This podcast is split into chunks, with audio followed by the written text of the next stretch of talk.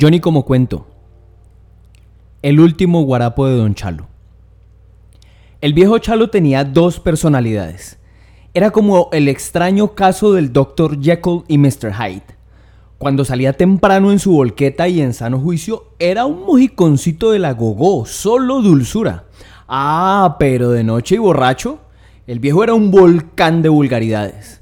Chalo tenía dos debilidades, el guarapo y el Deportes Tolima. Lo volvían loco por igual. Las vecinas apostaban en la cuadra que iba a matar primero al viejo Chalo, si el Tolima de un infarto o el guarapo de algún tiestazo. ¿Alguna vez va a quedar por ahí estampillado el viejo ese por andar de borrachín? Decía doña Leocadia, a lo que doña Rosa contestaba, no, eso de fijo queda tieso escuchando los partidos del Tolima. Don Chalo sucumbía al guarapo de la 14 con primera, le encantaba ir a la plaza, pero no hacer mercado. Paraba siempre en el mismo puesto y se hartaba varias totumadas de guarapo. A veces dejaba la volqueta en el parqueadero de Chapinero y se bajaba caminando hasta el galán. Cuando llegaba a la cuadra, mi abuela decía, Allá viene el viejo chalo atajando gallinas pa' un lado y pa' el otro, batuqueándose de la hinchera. Una vez le pregunté, Don Chalo, ¿usted por qué nunca va al estadio? Esa vez estaba escuchando un partido genérico del Tolima, como siempre. No, mijo, yo le cogí mucho miedo a eso la vez que se cayó el techo en preferencia. A ver, cajitico me mata un pedazo de concreto. Yo pues no voy. Ni siquiera si llega a la final, don Chalo. No, dijo Don Chalo con una O larga en la negación. Mientras más larga la O, más lejana era la posibilidad de algo. ¿Cómo se le ocurre? Eso es estadio se pone que no le cabe una moneda parada.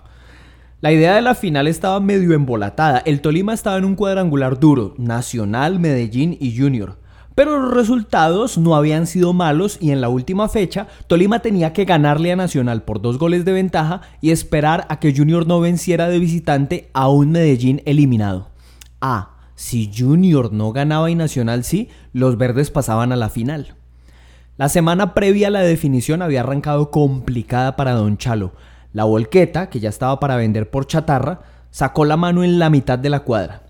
Todos salimos a empujar, pero nos íbamos a herniar antes de mover el cacharro ese un centímetro.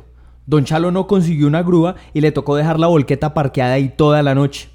Al otro día la grúa llegó temprano, el escándalo despertó a todo el mundo y aprovechamos para lavar la cuadra algo que normalmente se hacía la mañana del 31 de diciembre, pero la mancha de aceite que dejó la volqueta ameritaba adelantar el trámite.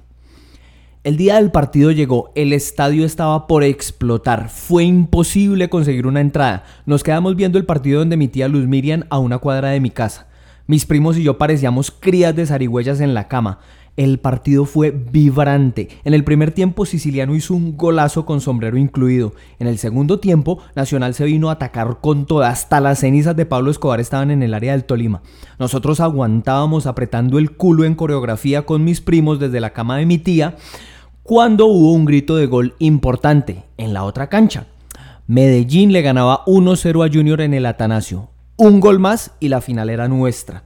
Nacional lo tenía que dar vuelta y atacaba con todo. El partido se estaba muriendo cuando Siciliano metió una pelota después de un rebote que dio el arquero. Casi nos morimos. La cama no aguantó, el colchón quedó sobre las tablas y mis primos corrieron a la calle antes de que los coscorrones de la tía llegaran. Yo salí corriendo hacia la cuadra. Cuando llegué había un tumulto de vecinos donde don Chalo. Varios se agarraban la cabeza. No, se murió este viejo huevón, pensé yo. Me acerqué a la montonera. El viejo estaba pálido, respiraba agitado, pero se pudo incorporar y dijo con picardía, hmm, todavía me queda chance de mi último guarapo. No sé si habrá alcanzado a tomar el último, pero el viejo no quiso ir a urgencias a que lo revisaran después del susto. Los murmullos llegaron antes que el sol a la cuadra. Desde mi alcoba escuchaba una conversación rara, de esas que intentan ser ruidosas y silenciosas a la vez. Me asomé y vi el carro de los olivos parqueado al frente de la casa de Don Chalo. Quince días después, el Tolima salía campeón en Cali. Todos nos emborrachamos por esa copa. Una copa en la que no hubo lugar para el último guarapo de Don Chalo.